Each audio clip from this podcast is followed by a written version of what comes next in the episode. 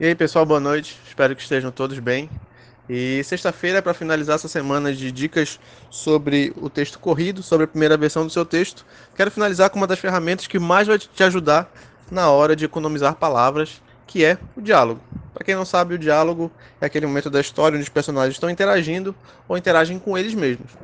Sempre quando a gente estuda sobre o processo de escrita ou escrita literária, sempre, sempre não, na maioria das vezes a gente vai acabar esbarrando com aquele conceito norte-americano de show don't tell, que é o mostre não conte.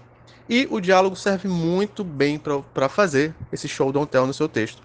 Às vezes você não quer escrever parágrafos e parágrafos a respeito da personalidade, do físico do seu personagem, e você pode resolver isso colocando uma linha de diálogo. Por exemplo, sei lá, ah, você está muito bonita com esse vestido verde, um personagem falando para outro. Pronto. Só isso você já economizou vários parágrafos de descrição. E também serve muito para usar o show don't tell para descrever a personalidade do seu personagem.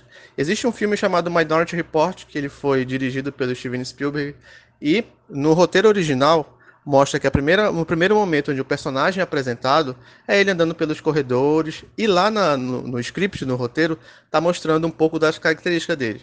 Que ele é gentil, que ele é humilde, que ele fala com todo mundo. E o Spielberg, quando fez isso para o cinema, mostrou através de um diálogo.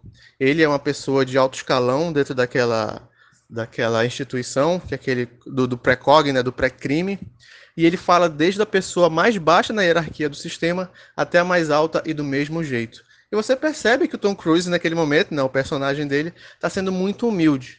Então, tudo que você poderia estar tá descrevendo em outras cenas, ou se estivesse lendo aquele momento, você acabou resumindo num simples diálogo.